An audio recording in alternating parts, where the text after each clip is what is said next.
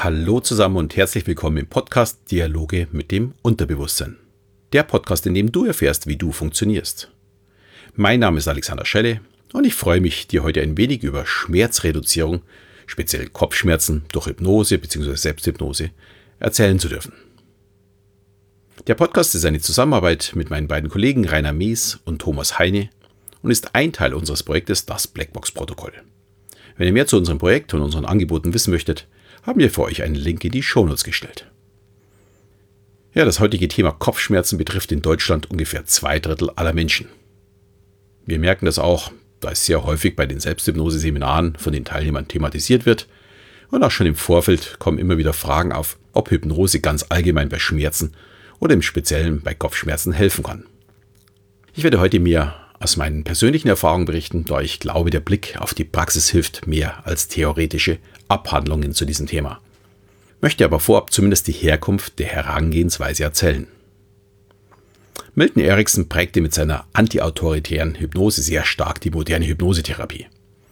Mit Geschichten führte er seine Patienten in die hypnotische Trance, um dann mit Metaphern oder dem sprachlichen Visualisieren seinem Klienten neue Lösungsmöglichkeiten aufzuzeigen.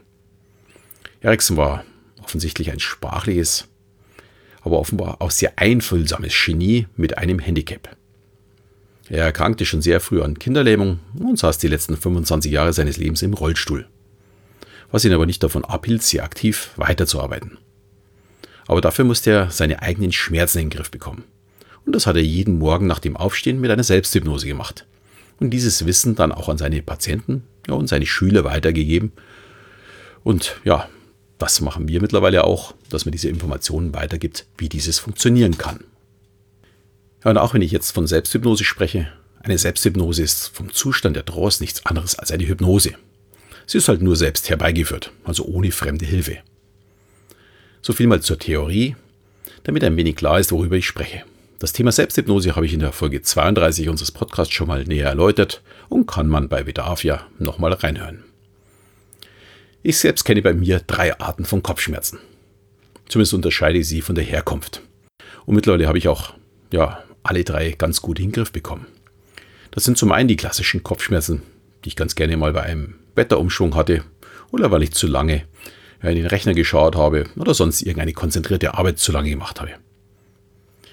Ja, dann hatte ich in der Vergangenheit aufgrund von meinen nächtlichen Zähneknirschen am Morgen starke Kopfschmerzen, die bis in die Zähne gezogen haben, ja, und als letztes noch Schmerzen aus dem Nacken durch schlechte Körperhaltung bzw. zu lange vor dem PC sitzen.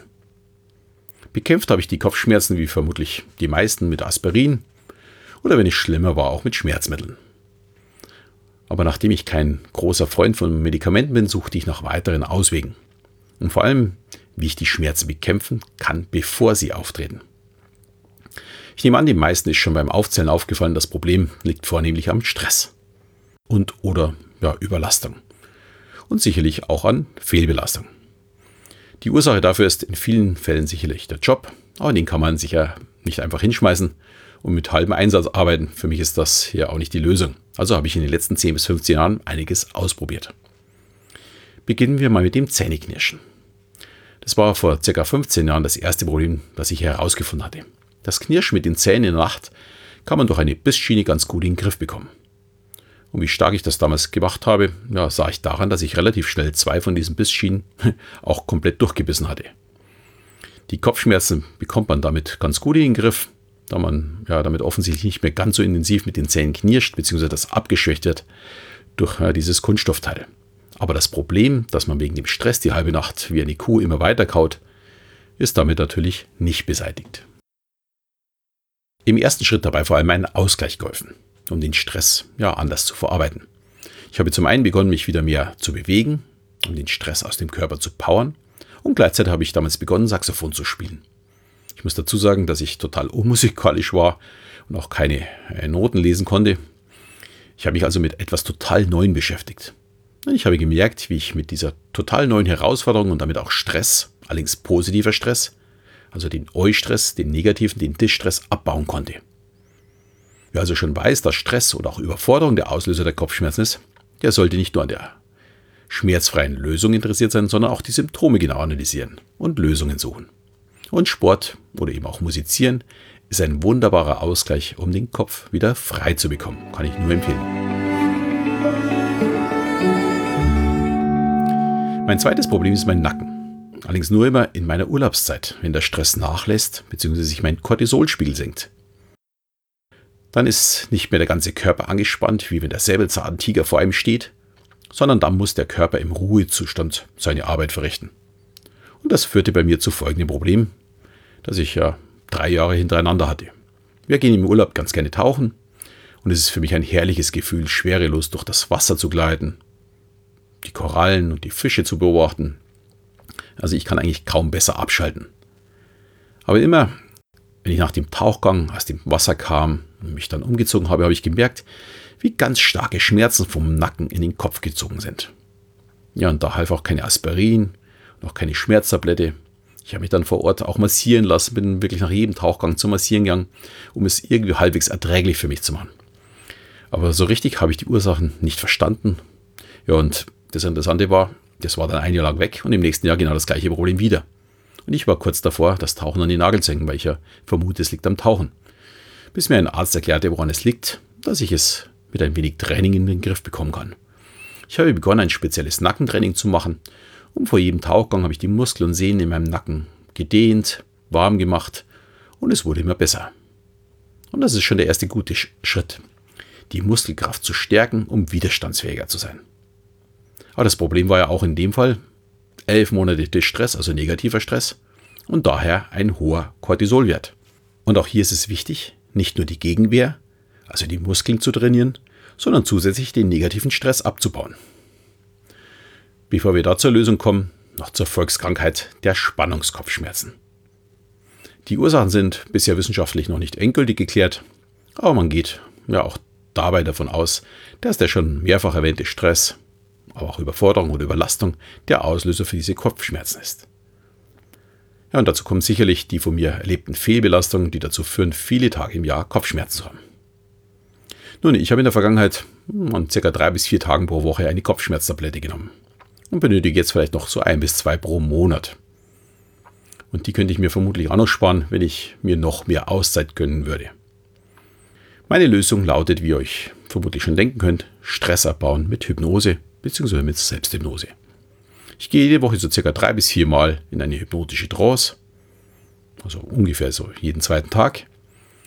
Ja, und wenn der Stress etwas höher ist, weil ich zum Beispiel jeden Abend eine Show spiele, dann auch gerne täglich, und wenn ich im Urlaub bin, auch mal eine ganze Woche gar nicht. Da bin ich ja dann sowieso entspannt. Und ich mache das jetzt seit circa, ja, so rund zweieinhalb Jahre. Und mittlerweile benötige ich keine Bissschiene mehr. Und wenn ich tatsächlich mehr Kopfschmerzen habe, dann lege ich mich einfach hin, mache meine 25-minütige Hypnose und in neun von zehn Fällen sind danach die Kopfschmerzen auch sicher weg. Wenn ich zu Hause bin, verwende ich dafür meine Hypnose. Hypnoenergie nennt sich die. Und wer das gerne mal ausprobieren möchte, Ihr findet die Hypnose kostenlos auf meiner Seite alexander-schelle.de und die wird sicherlich auch bald äh, auf unserer Blackbox-Seite geben. Da werden wir noch ja, von jedem eine einsprechen und die gibt es dann noch zum Runterladen. Also wer diese Folge ein bisschen später, da könnte es schon soweit sein, einfach auf unserer Seite schauen. Wenn man sie dort nicht findet, einfach auf meiner Seite runterladen. Ich stelle euch den Link von meiner Seite einfach in die Shownotes und ihr könnt sie absolut kostenfrei so oft nutzen, wie ihr möchtet. Ja, wenn ich unterwegs bin, nutze ich für den Weg in die Trance eine Selbsthypnose. Bei mir ist es ein Ankerbild, das ich seit einigen Jahren immer weiterentwickelt habe und mit dem ich so ja, circa 15 Minuten lang in Trance komme. Und danach bin ich wieder total relaxed und kann entspannt weitermachen. Ich kann es im Flieger machen, aber auch schon in der Wartehalle oder auch auf dem Autobahnparkplatz, wenn ich müde bin oder vor einem Auftritt, wenn ich mich nicht ganz wohl fühle. Da gibt es die unterschiedlichsten Möglichkeiten. Durch die Selbsthypnose habe ich eine Freiheit, die ich ja immer und überall, wann ich möchte, einsetzen kann. Und ich behaupte, wer den Weg über die Entspannung mit Selbsthypnose lernt, hat ein Leben mit weniger negativen Stressreaktionen und damit einfach mehr vom Leben. Und das sollte doch ja unser aller Ziel sein. Mehr Informationen zur Selbsthypnose habt ihr vielleicht schon in einer früheren Folge von mir gehört. Und ja, weitere Informationen dazu findet ihr dann auch auf unserer Seite, auf der Blackbox-Seite. Damit bin ich dann am Ende unseres heutigen Podcasts angekommen. Ich hoffe, ich hatte wieder viele spannende Informationen und Anregungen für euch. Die angesprochenen Links stelle ich euch wie immer in die Show Notes. Wenn euch die heutige Folge gefallen hat, würden wir uns natürlich sehr über eine Bewertung oder auch eine Rückmeldung von euch freuen. In diesem Sinne verabschiede ich mich auch im Namen von Thomas Heine und Rainer Mees. Am Mikro heute wieder mal Alexander Schelle und bis zum nächsten Mal, wenn es wieder heißt Dialoge mit dem Unterbewusstsein.